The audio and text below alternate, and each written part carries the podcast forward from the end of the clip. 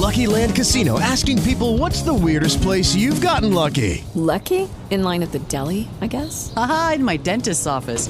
More than once, actually. Do I have to say? Yes, you do. In the car before my kids' PTA meeting. Really? Yes. Excuse me, what's the weirdest place you've gotten lucky? I never win and tell. Well, there you have it. You can get lucky anywhere playing at LuckyLandSlots.com. Play for free right now. Are you feeling lucky? No purchase necessary. Void where prohibited by law. 18 plus. Terms and conditions apply. See website for details. ¿Qué es un milagro? La intervención sobrenatural de Dios, una excepción a las leyes naturales, un suceso extraordinario que va más allá de la lógica humana. Es sobrenatural, pues su amor y su poder superan a las fuerzas naturales en favor de sus hijos. La Biblia está llena de milagros.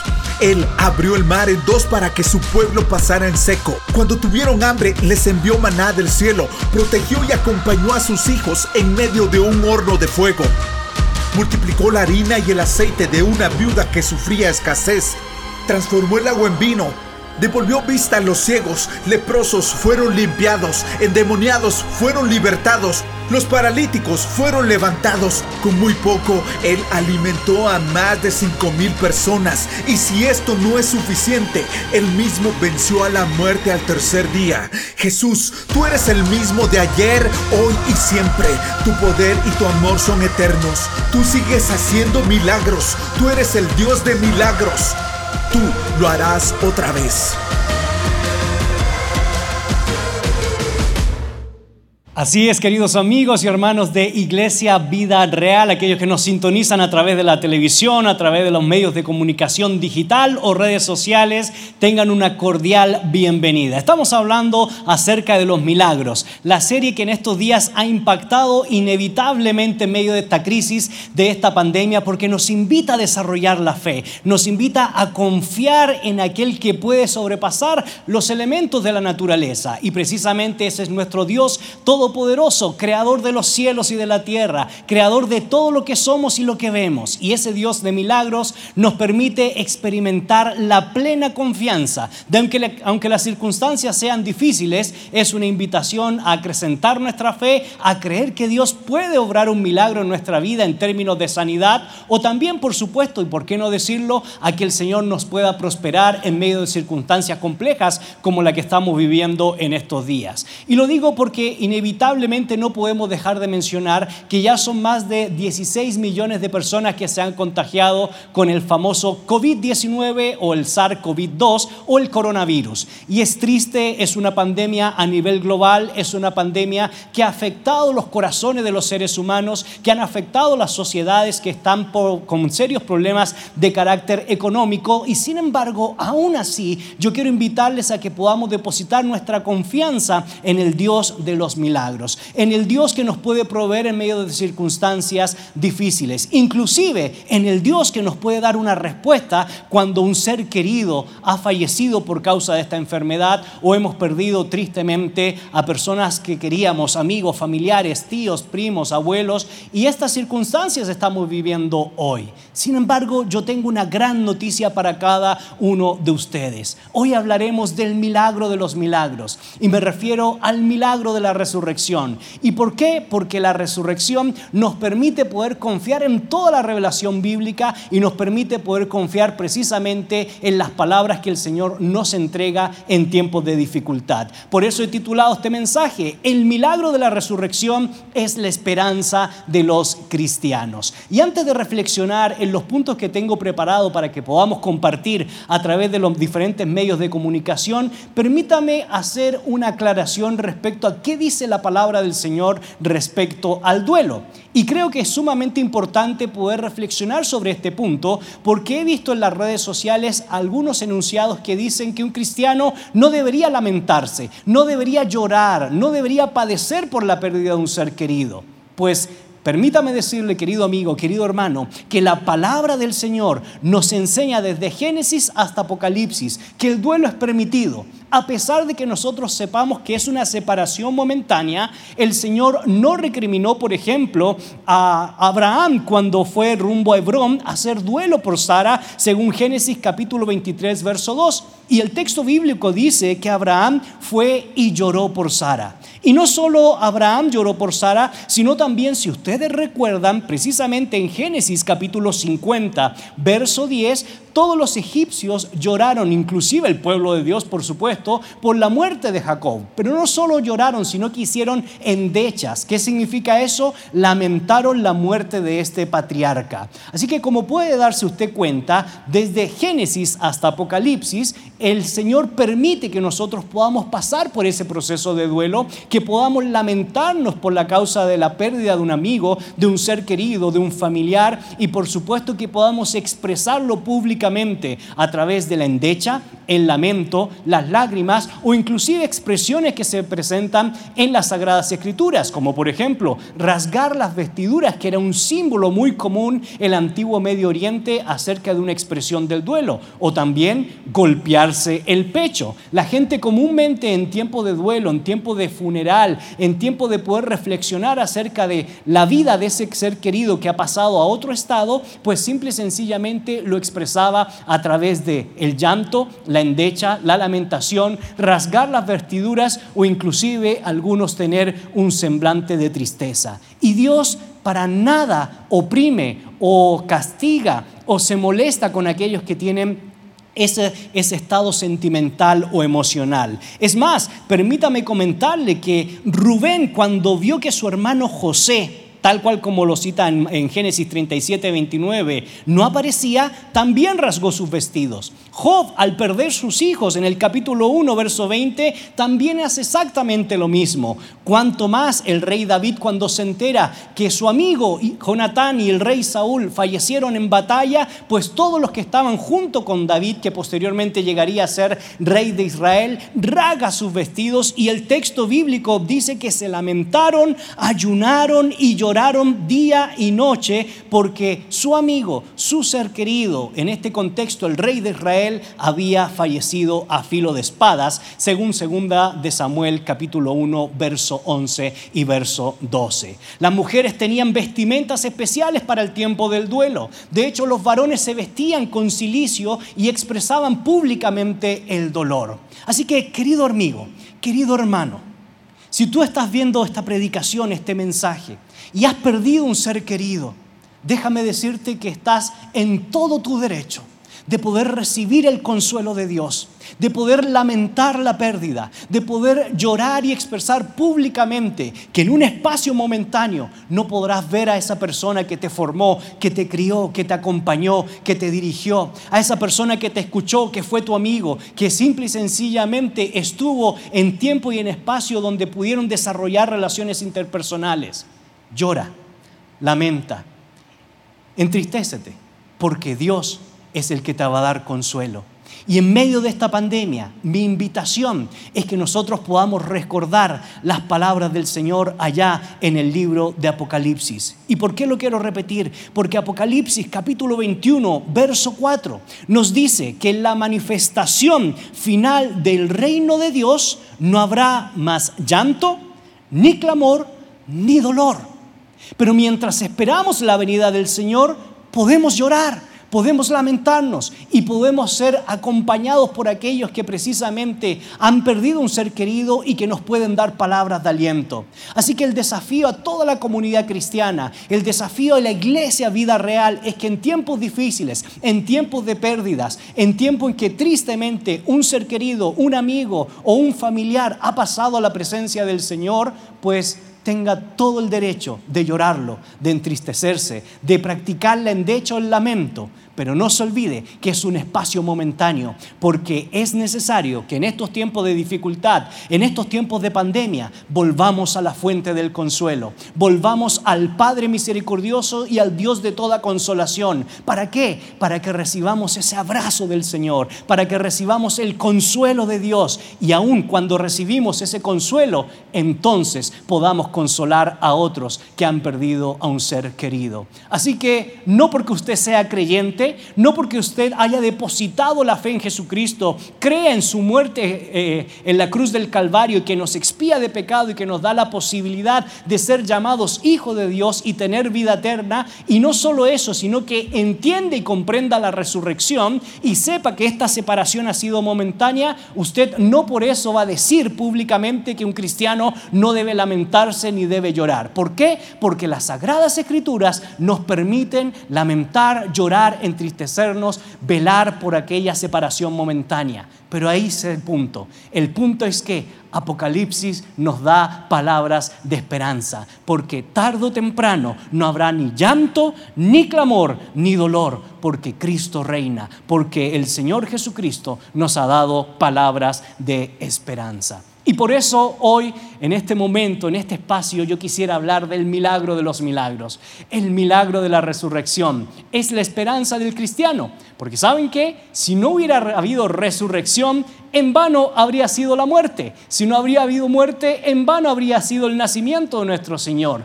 Con la resurrección de nuestro Señor Jesucristo se completa la esperanza no solo hoy, no solo en este tiempo que nos toca vivir, sino también la esperanza de vida eterna. Y por eso yo quisiera compartir con cada uno de ustedes por lo menos cinco puntos que son fundamentales a la hora de reflexionar acerca del milagro de los milagros. Y me refiero al milagro de la resurrección. Y el primer punto que yo quisiera reflexionar y compartir con cada uno de ustedes es que la tumba está vacía.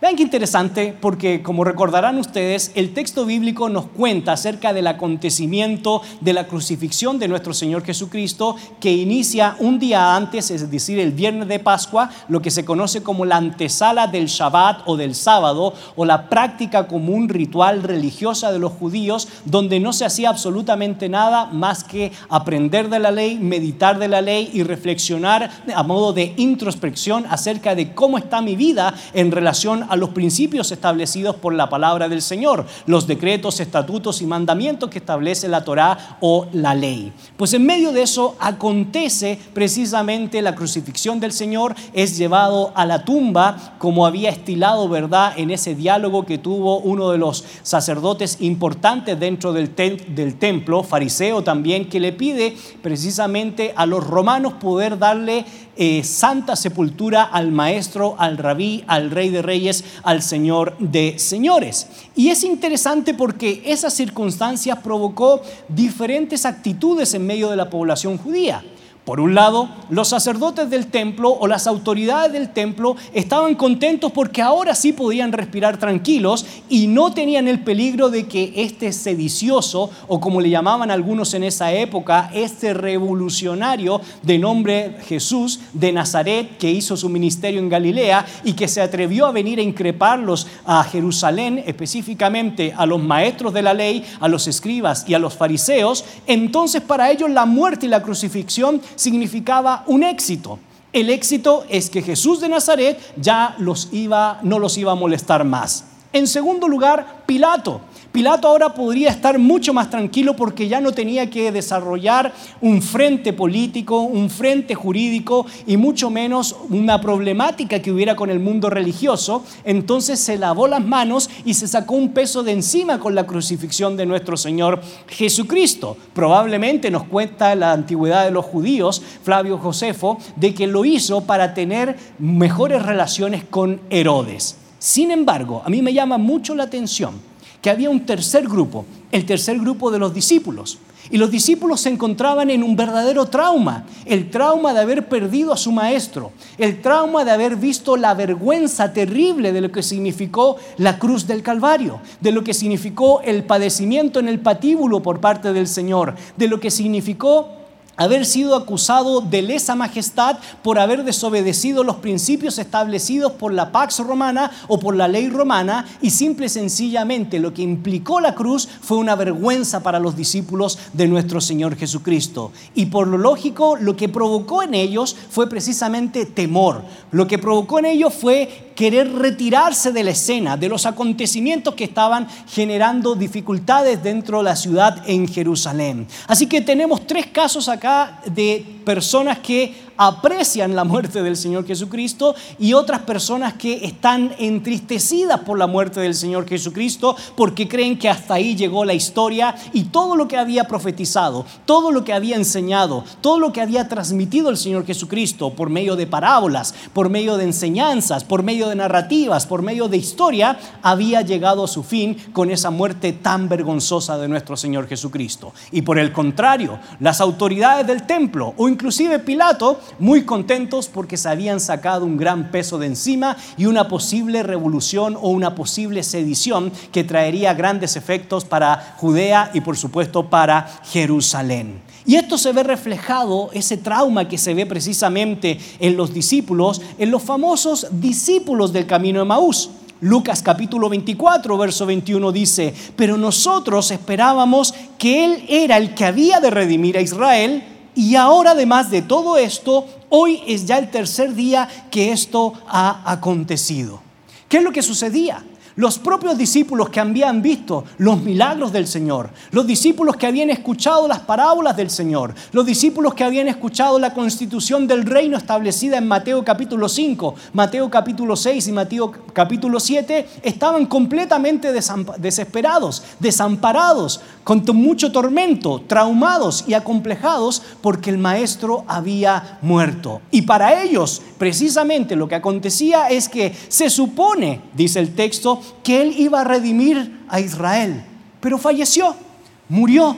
Como cualquier líder político, como cualquier rabino de la época, como cualquier escriba, como cualquier herodiano, como cualquier perteneciente al miembro de la comunidad judía de intérpretes rabínicos, murió. Así que para estos discípulos el Señor Jesucristo no fue más que un simple maestro de la ley y punto porque no se cumplió, según ellos, las expectativas que se había establecido a la luz de la profecía en Isaías 53 respecto a la resurrección del siervo sufriente. No se había cumplido las supuestas palabras que el Señor había anunciado, que era necesario que Él muriera, pero que al tercer día resucitara. Y en medio de esa desesperanza, estos grupos, estos, eh, hombres de Dios, pues comienzan a esconderse. En medio de estas circunstancias, pues vean qué interesante. El esconderse nos plantea Lucas 23, verso 49. Dice el texto, pero todos sus conocidos y las mujeres que habían seguido desde Galilea estaban lejos mirando estas cosas porque sabían que si se encontraban ahí cerca del lugar de la calavera o el lugar del patíbulo o el lugar del proceso de la pasión donde el Señor Jesucristo llevó a cabo todo ese proceso hasta la muerte de cruz, pues, pues ellos también podrían haber sido apresados. Ahí viene la historia de Pedro que niega al Señor Jesucristo tres veces. Así que las circunstancias eran sin esperanza o desesperanzadoras. Había temor, había duda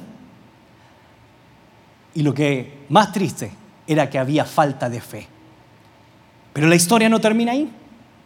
El texto nos cuenta que para seguir un ritual o un proceso muy común de la época, una vez que terminara el Shabbat, al otro día, es decir, el día domingo, nos cuenta que tres mujeres, María Magdalena, María la madre de Jacobo y Salomé, según Marcos capítulo 16, verso 1, regresaron a la sepultura donde se encontraba el Señor Jesucristo para hacer las honras fúnebres. Y ustedes recuerdan la historia, compraron perfumes y compraron incienso y otros elementos que son importantes para esas honras fúnebres.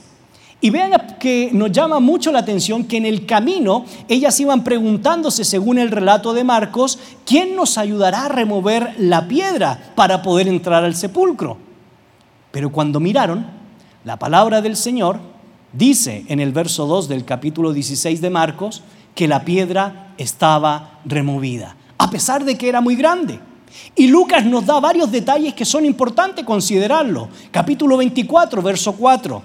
Aconteció que estando ellas perplejas por esto, he aquí se pararon junto a ellas dos varones con vestiduras resplandecientes.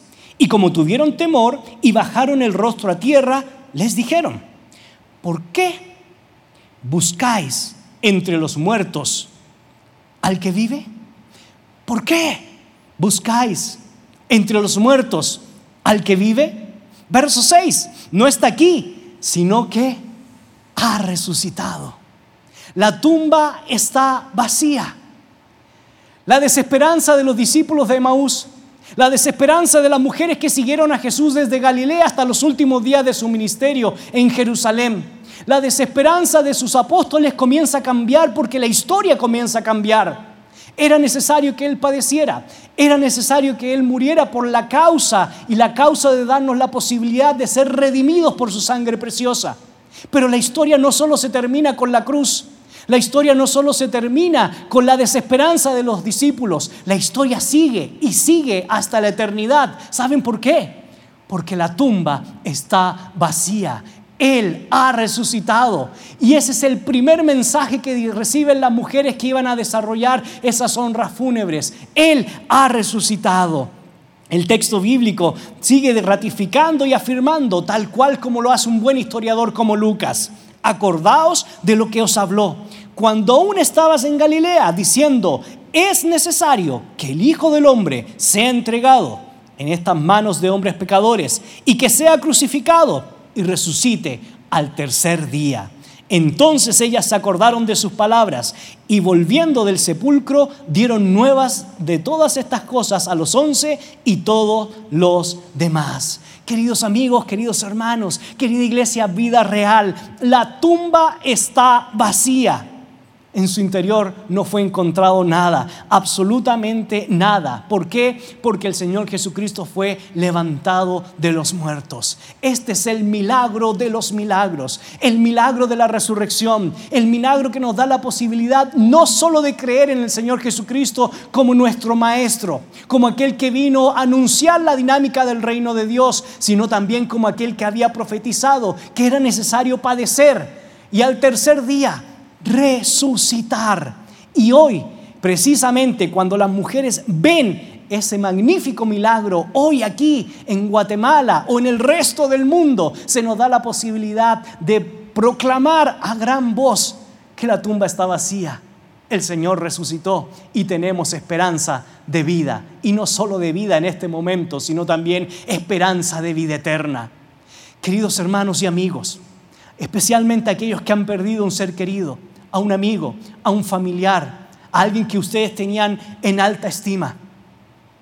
Lloren, lamentense, rajen sus vestiduras si quieren hacerlo, entristezcanse. Pero les tengo una excelente noticia. La noticia es que todo llanto se secará y toda tristeza será consolada y todo dolor se transformará en gozo. ¿Saben por qué? Porque Él ha resucitado. Y como Él ha resucitado, entonces tenemos esperanza de vida eterna. Qué gozo nos da eso de poder recordar que la tumba está vacía. Qué gozo nos da de poder leer el texto bíblico, cómo aquellas mujeres que iban desesperanzadas se encuentran con el magnífico testimonio de que los ángeles le recuerdan y le ratifican que era necesario que el Señor padeciera, pero resucitara al tercer día. No se olvide, en primer lugar, el milagro de la resurrección nos recuerda que la tumba está vacía. En segundo lugar, quiero comentarles que un segundo principio que nosotros deberíamos ratificar y recordar constantemente es que las apariciones de Jesús a los discípulos y a diferentes personas hacen que nosotros reafirmemos nuestra esperanza. El primer testimonio que tengo es el testimonio de María Magdalena. Recuerdan ustedes que en el texto del Evangelio de Juan se nos recuerda el relato de María Magdalena, que una vez que vuelven a anunciar a los discípulos para que ellos supieran lo que había acontecido, y se nos cuenta que el discípulo amado y Pedro van a ratificar no la resurrección del Señor Jesucristo, sino más bien qué había pasado con el cuerpo, pues específicamente sucedió exactamente lo mismo con María Magdalena. Ella vuelve al sepulcro, ella vuelve a la tumba y lo que acontece es que ella comienza a preguntar al encargado de velar o de cuidar precisamente lo que nosotros hoy llamamos cementerio, es decir, que no profanaran las tumbas para que no robaran las diferentes pertenencias que se pudieran dar en esa cultura del primer siglo en la Palestina de esa época. Y llama mucho la atención que Juan capítulo 20, verso 13 dice, y le dijeron, mujer, ¿por qué lloras? Les dijo, porque se han llevado a mi Señor y no sé dónde le han puesto. Si usted se da cuenta, el texto nos ratifica que María Magdalena todavía no acreditaba la resurrección del Señor. Ella vuelve porque quería recuperar el cuerpo del Señor. Sin embargo, en el verso 15 del capítulo 20, el texto dice que Jesús le dijo, mujer, ¿por qué lloras? ¿A quién buscáis? Ella pensando que era el hortelano le dijo, Señor, si tú lo has llevado, dime dónde lo has puesto y yo le llevaré. Sin embargo, cuando el Señor Jesucristo en el verso 18 le dice, María, volviéndose ella le dijo, Raboni, que quiere decir maestro. Y sus ojos fueron abiertos. Y se dio cuenta que realmente estaba hablando con el Señor, el Rey de Reyes, el Padre de Misericordia, el Hijo de Dios, el Hijo de David, el Hijo del Hombre, inclusive Dios mismo que el Señor Jesucristo le estaba dando el anuncio, la esperanza de su resurrección. María Magdalena, que fue al sepulcro a buscar el, cuerpo de nuestro Señor, se encuentra con la gran sorpresa que la palabra profética que se había anunciado respecto a su resurrección era real. Y cuando el Maestro habló, cuando el Rabí habló, cuando el Hijo del Hombre habló, cuando el Señor Jesucristo habló, ella entendió y se dio cuenta que la resurrección es el milagro de los milagros, que la resurrección nos da esperanza de vida momentánea y de vida eterna, que la resurrección se constituye en el mensaje que nosotros tenemos que proclamar constantemente. ¿Para qué? Para que toda lágrima salga de nuestros ojos y sean secadas. ¿Para qué? Para que todo dolor pueda ser apaciguado con este mensaje esperanzador de fe, de esperanza, de amor y de gracia por parte de nuestro Señor Jesucristo. Un segundo testimonio acerca de las apariciones de nuestro Señor Jesucristo es nada más y nada menos que el testimonio del hermano del Señor Jesucristo, Jacobo o Santiago, como traducen las versiones al castellano. Llama mucho la atención que no podemos olvidar que se debe a Flavio Josefo en su libro eh, Las antigüedades de los judíos reconocer que Jacobo era hermano de nuestro Señor Jesucristo. Pero lo que más me llama la atención es que en los evangelios se nos relata que el hermano del Señor era una persona incrédula no creía en el ministerio del Señor Jesucristo y mucho menos creía que Él era el Mesías, el Hijo del Dios viviente, aquel por lo cual todos los profetas en el Antiguo Testamento, los libros históricos, los libros poéticos, los libros sapienciales, la Torá, inclusive el Pentateuco, hablaron acerca de la descendencia de la mujer que tarde o temprano restauraría al pueblo de Dios y restauraría a la humanidad. Pues Santiago no creía, era un escéptico a pesar de haber sido hermano del Señor Jesucristo. Sin embargo, Primera de los Corintios, capítulo 15, verso 7, nos recuerda que el Señor Jesucristo se le aparece a su hermano Jacobo. Y una vez que se le apareció, ahí entonces él creyó. Por lo tanto, la resurrección nos invita a creer en el Señor, en el Maestro, en el mensaje del Evangelio y de la esperanza de vida eterna. Y como creyó, entonces reconoció que su hermano era realmente el Hijo de Dios, el Mesías anunciado.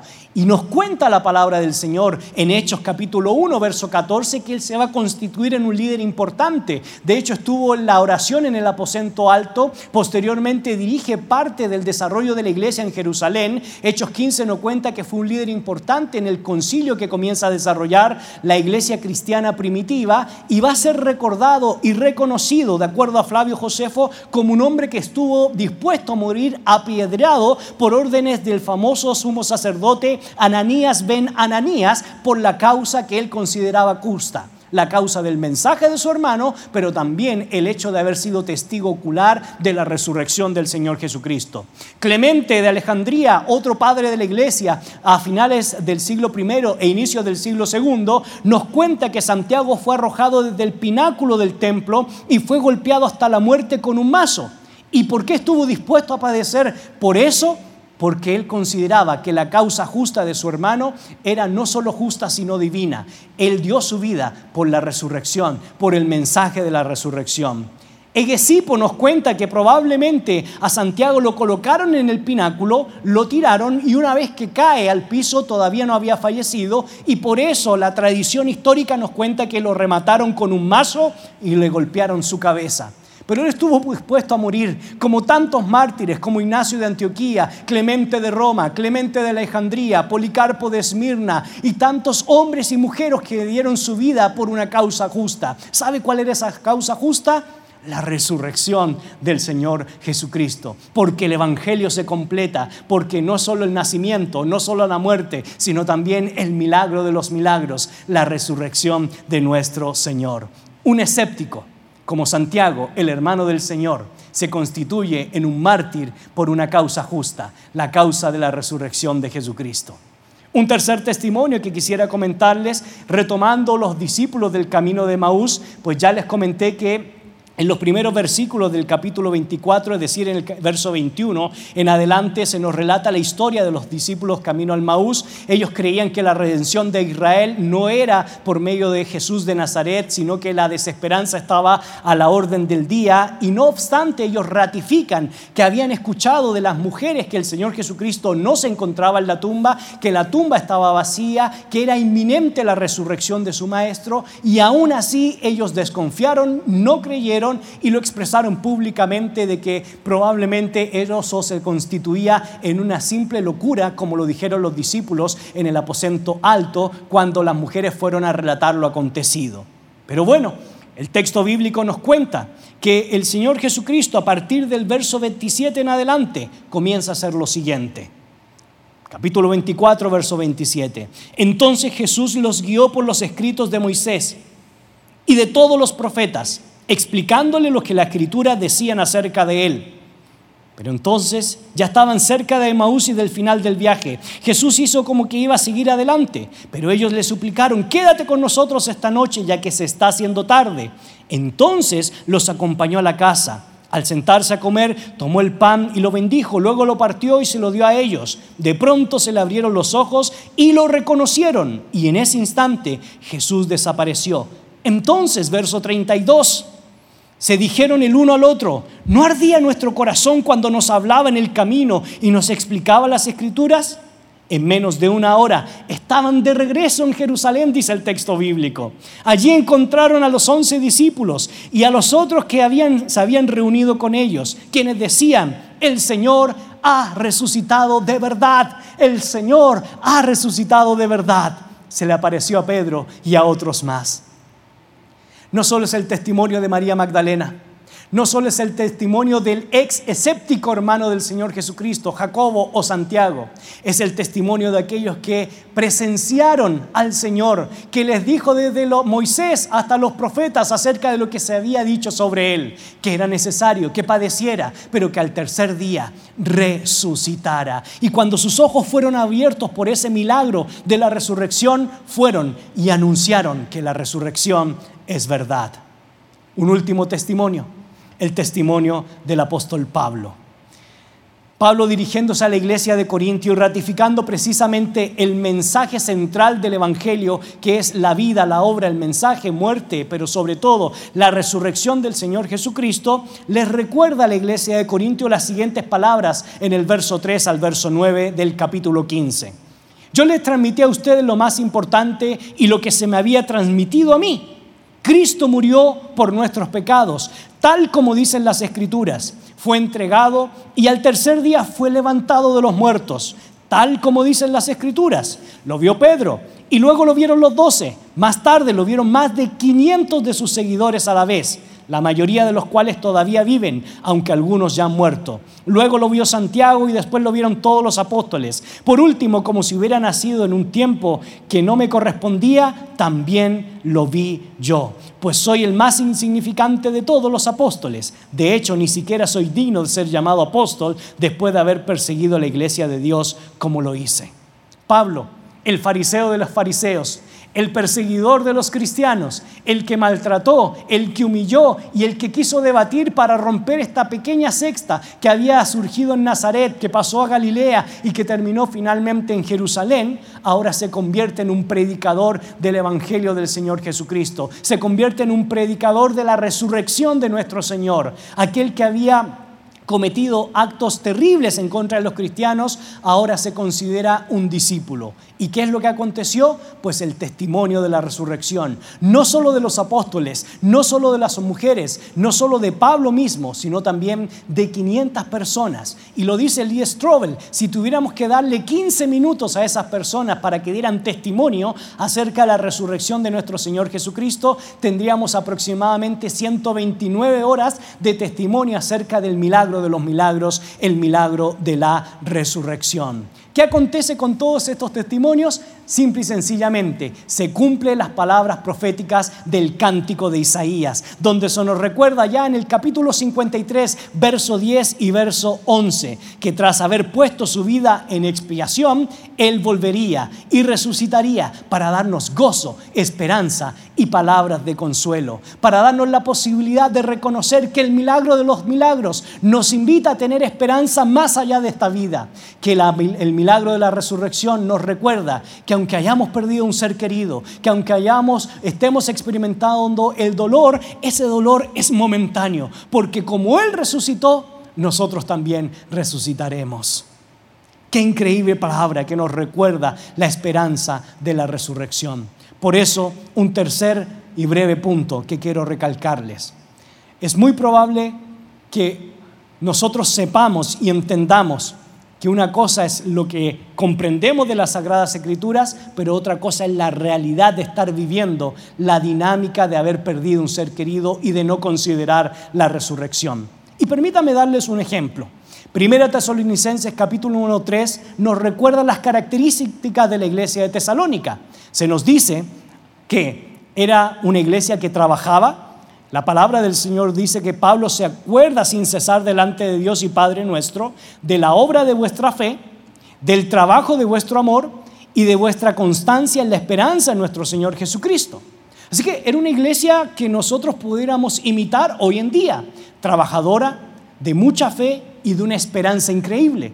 Sin embargo, se nos cuenta que a pesar de que tenía estas características o estas virtudes, todavía tenían ciertas dudas acerca de la resurrección de los muertos y por supuesto acerca de lo que iba a acontecer con aquellos que murieron en Cristo. Y por eso el apóstol Pablo en el capítulo 4, verso 13 al verso 18, nos recuerda precisamente estas palabras. Y ahora, amados hermanos, queremos que sepan lo que sucederá con los creyentes que han muerto, porque nos, para que no se entristezcan como los que no tienen esperanza pues ya que creemos que Jesús murió y resucitó, también creemos que cuando Jesús vuelva, Dios traerá junto con él a los creyentes que hayan muerto. Les decimos lo siguiente de parte del Señor. Nosotros, los que todavía estamos vivos, cuando el Señor regrese, no nos encontraremos con Él antes de los que ya han muerto, pues el Señor mismo descenderá del cielo con Él con grito de mando, con voz de arcángel y con el llamado de trompeta de Dios. Primero los creyentes que hayan muerto se levantarán de sus tumbas. Luego junto con ellos nosotros, los que aún seguimos vivos en la tierra. Hay palabras de esperanza. Si usted está pasando por dolor, sepa que el apóstol Pablo le respondió a una iglesia, a una comunidad de creyentes que trabajaba arduamente que creía en la resurrección del Señor, pero que todavía se sentía entristecido por los que habían padecido o los que habían fallecido siendo personas cristianas. La esperanza es que ellos resucitarán primero en la segunda venida del Señor. Y esa esperanza nos recuerda el modelo, el principio, el punto teológico clave del Evangelio, la resurrección de nuestro Señor. Cuarto, somos testigos de la resurrección. En Hechos capítulo 4, verso 11 y 12, dice la palabra, pues es Jesús a quien se refiere las escrituras cuando dicen, la piedra que ustedes, los constructores, rechazaron, ahora se ha convertido en la piedra principal, por supuesto citando Salmo 118, 22. En ninguno otro hay salvación. Dios nos ha dado ningún otro nombre bajo el cielo, mediante el cual podemos ser salvos. Hechos capítulo 4, verso 11 y 12. Y entonces, como nosotros confiamos en que Jesucristo es nuestro Salvador y como sabemos ahora que Él ha resucitado, usted y yo tenemos un compromiso. Usted y yo tenemos una responsabilidad. Y la responsabilidad es ser testigos, como lo fueron los mártires en el primer siglo de la resurrección. Es ser testigo, como lo fue el ex escéptico de Santiago para proclamar las buenas nuevas de salvación y la resurrección de nuestro Señor. Y es ser testigo como lo hizo el apóstol Pablo que ratificó que muchos pueden dar testimonio acerca de la resurrección, pero por sobre todas las cosas que le dio palabras de esperanza a aquellos que dudaban acerca de la resurrección de los muertos. ¿Por qué? Porque el Señor Jesucristo ha vencido la muerte. Él ha resucitado. La tumba está vacía. Tenemos testimonios específicos en la historia bíblica y en la historia de la palabra para proclamar para vivir y para anunciar la resurrección de nuestro Señor. Por eso, en Hechos capítulo 1, versos 6 al 11, se nos recuerda lo siguiente. Entonces los que se habían reunido le preguntaron diciendo, Señor, ¿restaurarás el reino de Israel en este tiempo? Y les dijo, no os toca a vosotros saber los tiempos o las sazones que el Padre puso en su sola potestad, pero recibiréis poder Recibiréis poder cuando haya venido sobre vosotros el Espíritu Santo y me seréis testigos en Jerusalén, Judea, Samaria y hasta lo último de la tierra. Y el versículo y el capítulo termina en esa sección recordando la ascensión de nuestro Señor, recordando la ascensión de aquel que había muerto, pero que al tercer día resucitó. La tumba está vacía. Hay impresionantes testimonios acerca de la resurrección. Pero sobre todo, no podemos olvidarnos que la resurrección es esperanza. Si usted ha perdido un ser querido, haga duelo, lamente, póngase triste, pero sepa que es una separación momentánea, porque el Señor ha vencido a la muerte, el Señor ha resucitado y la invitación es que seamos testigos de esa resurrección. Pero ¿sabe por qué se dio todo esto? ¿Sabe usted por qué nosotros somos testigos hoy de ese milagro de la resurrección? Por una sola palabra. La palabra es amor, amor y amor. Él nos ama tanto que estuvo dispuesto a padecer en la cruz, pero también nos ama tanto que está dispuesto a darnos vida y vida en abundancia y estuvo dado, está dispuesto a darnos vida eterna. Tengamos esperanza. Abracémonos de, de las palabras de esperanza de nuestro Señor porque ese amor es insondable y ese amor traspasa el límite de nuestra mente, ese amor traspasa el límite de la comprensión de lo que Dios puede hacer en nuestra vida, en nuestros corazones y en nuestra mente. Él es el consuelo, Él es el que seca nuestras lágrimas, Él es el que nos da vida y vida, eh, vida eterna. ¿Qué tal si escuchamos esta canción que nos permite recordar que el amor de Dios nos da la posibilidad de ser testigos de la resurrección.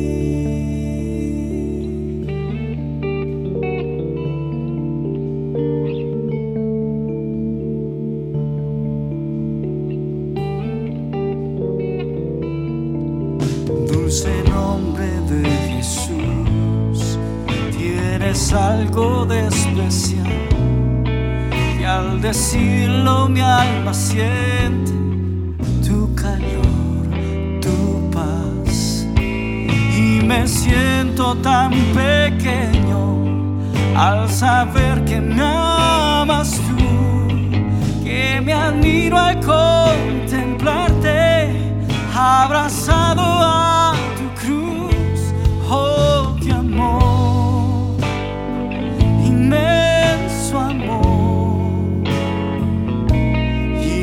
inagotable, que no tiene fin,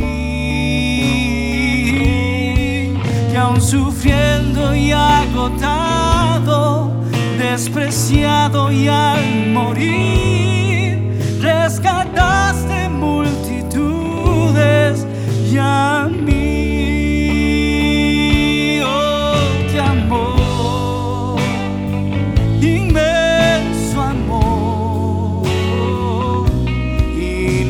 que no tiene fin,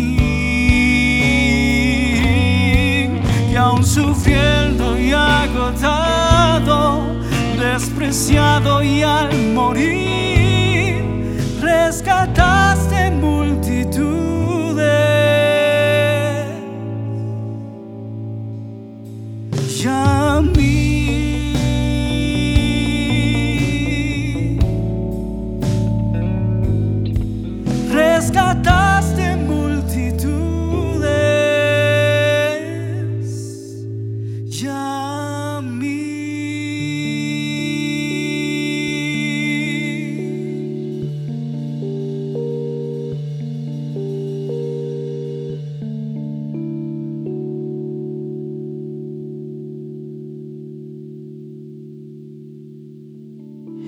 Es el amor de Dios. Es el amor inagotable que nos permite poder experimentar el consuelo divino. Ese amor que nos permite recordar que toda lágrima es secada. Ese amor inagotable que nos permite recordar que ya no va a haber más llanto, más clamor, más tristeza. Es ese amor inagotable que nos ha dado la posibilidad de poder experimentar la presencia del Señor. Y por eso yo quiero específicamente dedicar una oración a aquellos que han perdido un ser querido producto de la pandemia. Aquellos que han experimentado el dolor o están experimentando la tristeza de ese desapego momentáneo. Y precisamente ustedes deben recordar que el amor del Señor es el que nos cobija, nos abraza, nos ampara, nos cuida y nos da la posibilidad de tener esperanza. Yo quiero pedir que si estás ahí en tu hogar y si has perdido un ser querido, párate, ponte de pie, abraza al que está a la par de tuyo. Si no, pues haz esta oración conmigo, porque es necesario que experimentemos el consuelo que viene de lo alto. Señor, tú conoces los corazones de, que, de aquellos que nos están viendo a través de las pantallas. Tú sabes quiénes en estos días han perdido un ser querido.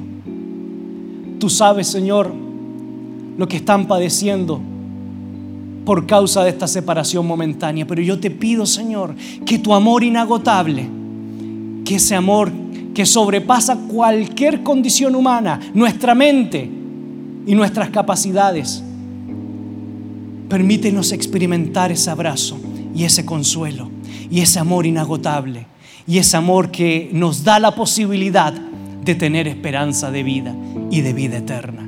La resurrección es una muestra de ese amor. Y por eso, Señor, yo ruego por el consuelo divino para todos aquellos que en estos días tienen la tristeza de haber perdido un ser querido. Y también quiero recordar a usted, querido amigo, que si usted quiere experimentar este amor, si usted quiere experimentar el consuelo de la resurrección, si usted quiere saber que la tumba está vacía, si usted quiere saber que hay muchos testimonios que han dicho que nuestro Señor no se quedó dentro de una piedra, sino que ascendió a los cielos y hoy reina y hoy gobierna y nos da la posibilidad de tener vida eterna, te invito a que hagas esta oración conmigo para que reconozcas al Señor como tu único y suficiente Salvador, al Señor que nos da en la cruz del Calvario la posibilidad de ser redimidos, al Señor que con su sangre nos limpia de pecado, pero por sobre todas las cosas, al Señor que ha resucitado y nos da esperanza de vida eterna. Señor, yo quiero orar por aquellos que están teniendo en su corazón el deseo de dar un paso de fe. El deseo en su corazón de poder reconocerte y recibirte como el único y suficiente Salvador. Pero sobre todas las cosas, para poder experimentar no solo el milagro de la sanidad, sino también el milagro de la resurrección en nuestras vidas. Gracias Padre, porque reconocemos que en la cruz del Calvario tú pagaste el precio, pero también reconocemos que la resurrección nos anima y nos invita a depositar nuestra fe en aquel que ha vencido la muerte. Oramos en el nombre de Jesús. Amén y amén. Qué palabra más refrescante, qué palabra y qué serie nos ha invitado en estos tiempos, en estos días, a reconocer que Dios puede obrar un milagro de sanidad, a reconocer que Dios nos puede dar la posibilidad de adorarle a causa de un milagro que hemos recibido en estos días en diferentes circunstancias, pero también a pesar y aunque hayamos perdido un ser querido, o aunque nos encontremos enfermos o en dificultades en estos días, aún podemos confiar en el milagro de los milagros, el milagro de la resurrección, que es la esperanza del cristiano.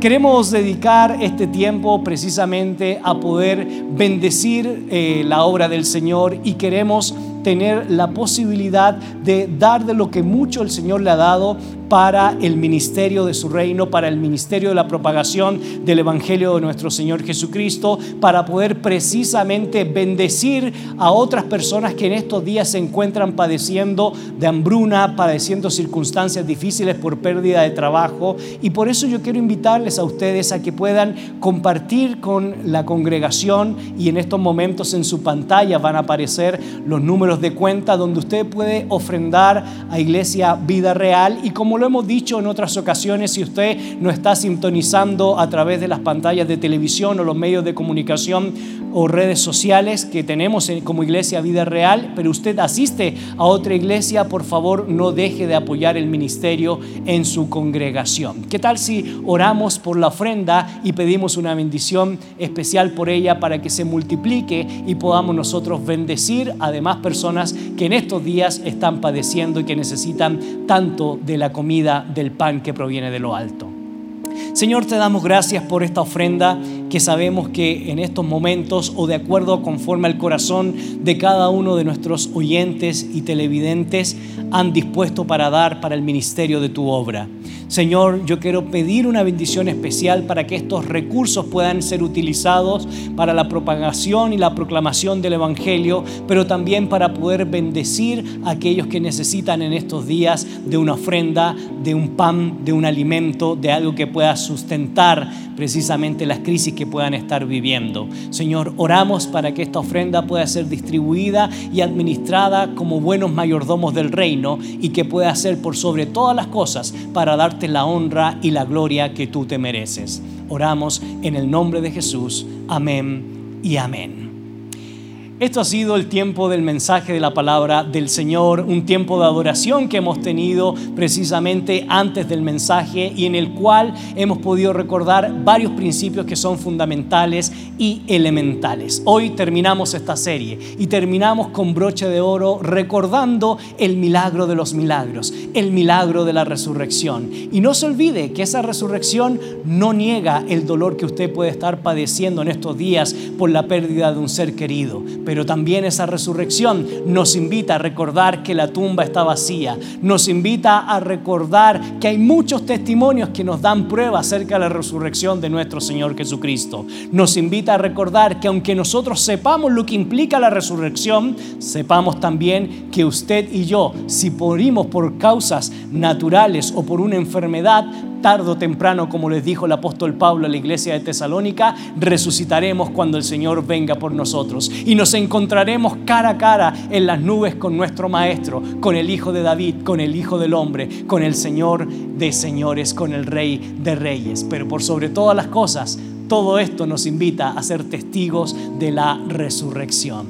Queremos agradecer a cada uno de ustedes, a los puntos y a los medios en los cuales podemos transmitir este mensaje, la posibilidad de ser personas agradecidas, de consolarnos los unos a los otros y por sobre todas las cosas de anunciar la resurrección de nuestro Señor.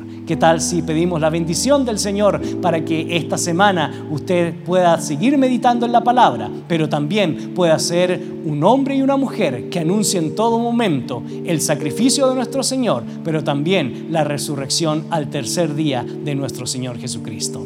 Gracias Padre por este tiempo que nos permites poder aprender de tu palabra y que nos permite, Señor, atesorar en nuestros corazones la importancia del milagro de la resurrección. Gracias, Señor, porque también nos has permitido poder emitir este mensaje y sobre todo transmitir el consuelo amoroso de nuestro Señor, que en medio de dificultades, en medio del dolor, en medio de tristeza, sabemos que tu poder, tu obra, tu palabra y por supuesto tu resurrección seca nuestras lágrimas, nos da consuelo de vida y nos permite, Señor, recordar que la historia no se ha acabado aquí. La historia sigue eternamente porque tú has vencido la muerte. Te honramos, te glorificamos y te agradecemos con lo más profundo de nuestros corazones la posibilidad de recordar el milagro de los milagros, la resurrección. En el nombre de Jesús. Amén y amén. Que el Señor les bendiga. Lucky Land Casino asking people what's the weirdest place you've gotten lucky? Lucky? In line at the deli, I guess? Aha, in my dentist's office. More than once, actually. Do I have to say? Yes, you do. In the car before my kids' PTA meeting. Really? Yes. Excuse me, what's the weirdest place you've gotten lucky? I never win and tell. Well, there you have it. You can get lucky anywhere playing at LuckyLandSlots.com. Play for free right now. Are you feeling lucky? No purchase necessary. Void where prohibited by law. 18 plus. Terms and conditions apply. See website for details.